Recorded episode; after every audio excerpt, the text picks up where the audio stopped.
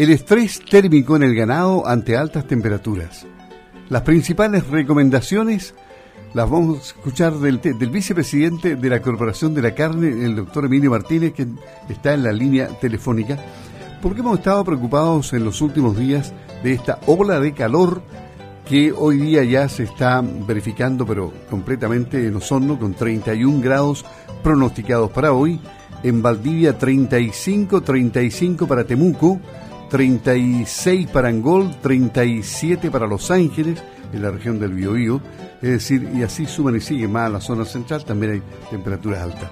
Pero en el sur estamos poco acostumbrados a estas temperaturas, doctor, y el ganado sufre. ¿Cómo está? Buenos días.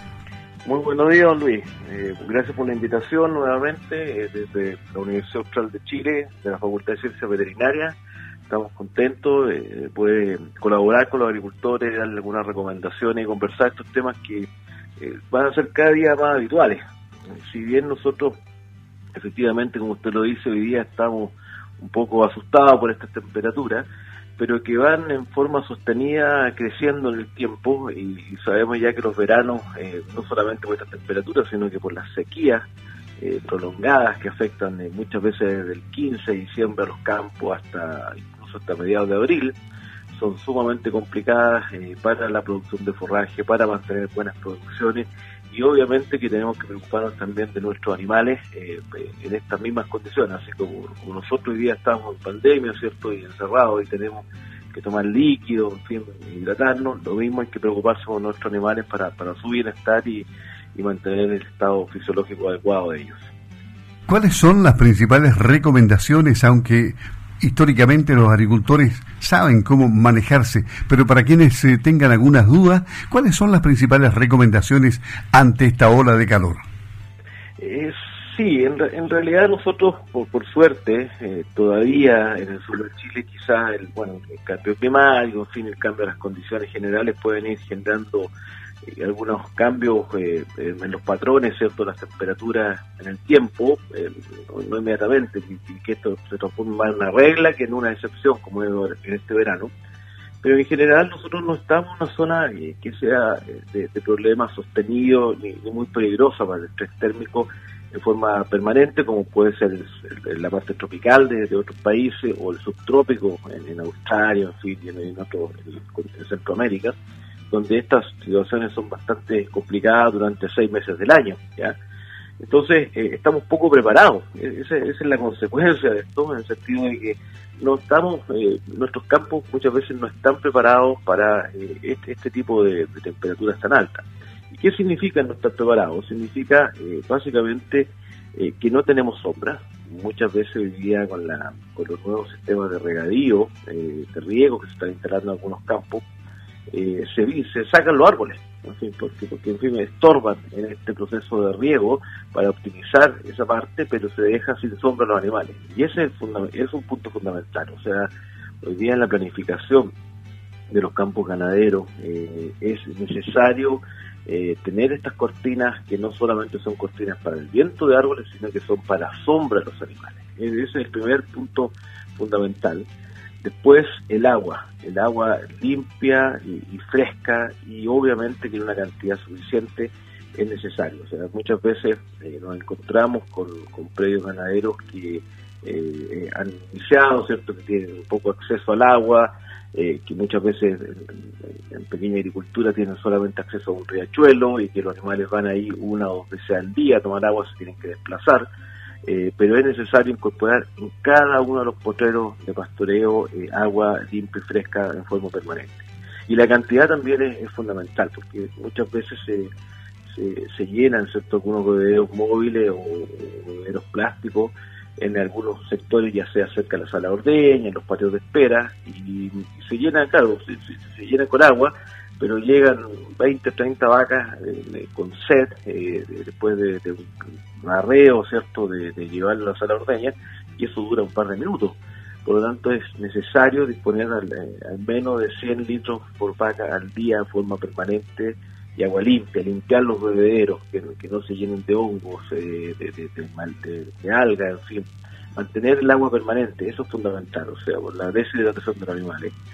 Lo otro también es eh, el reducir el tiempo eh, en, los patios de espera, particularmente los sectores de los, animales lecheros, ¿cierto? que tienen que, desplazarse a la sala de ordeña y muchas veces quedan en los patios de espera, particularmente en la ordeña de la tarde, esperando, ya sea previo o posterior, disminuir ese tiempo, cosa que, que ese momento que habitualmente no hay sombra eh, es eh, un momento bastante estresante para los animales porque además hay, poca posibilidad de, eliminar ese calor, de disipar ese calor y se acumula entre los animales que están eh, muy, muy juntos, por lo tanto es necesario disminuir ese tiempo de espera o bien disponer de alguna sombra con malla, que, que es mucho más barato, en forma permanente, eh, en, esos sectores. Hay también, bueno, otras alternativas que hay rociadores, nebulizadores, ventiladores, pero creo que nuestras condiciones todavía eh, no son tan necesarios, pero sí eh, las sombras en, esos puntos.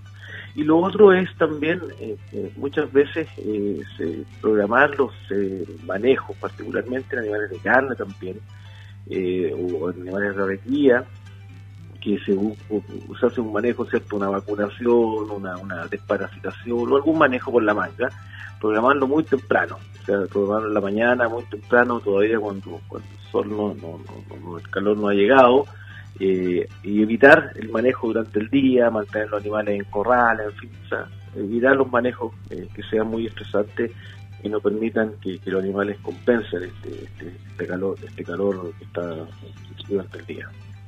Esos son principalmente los manejos que se pueden ir pensando, haciendo y, buscando por los agricultores. Y un punto muy importante es el tema de las terneteras, eh, particularmente muchas veces eh, nos hemos encontrado que en algunas terneteras no, existe agua disponible muchas veces en los terneros porque se piensa que con la leche es suficiente, muy, por el contrario, o sea, el, el, agua es exactamente lo mismo fundamental, disponer de agua limpia, fresca, bebedero, ojalá automático, eh, son bastante simples hoy día y, baratos instalar eso, no, es una gran complicación y esto estimula eh, que los animales eh, crezcan mejor, eh, se desarrollen el rumen, porque el rumen es un medio acuoso, consuman más productos sólidos, más concentrados, estimula mayor el desarrollo del rumen y evita la deshidratación. O sea, uno, uno entra muchas veces a las tempereras en este tiempo y el calor adentro es sofocante porque no hay, no hay, poca radiación, habitualmente se hacen más cerradas para evitar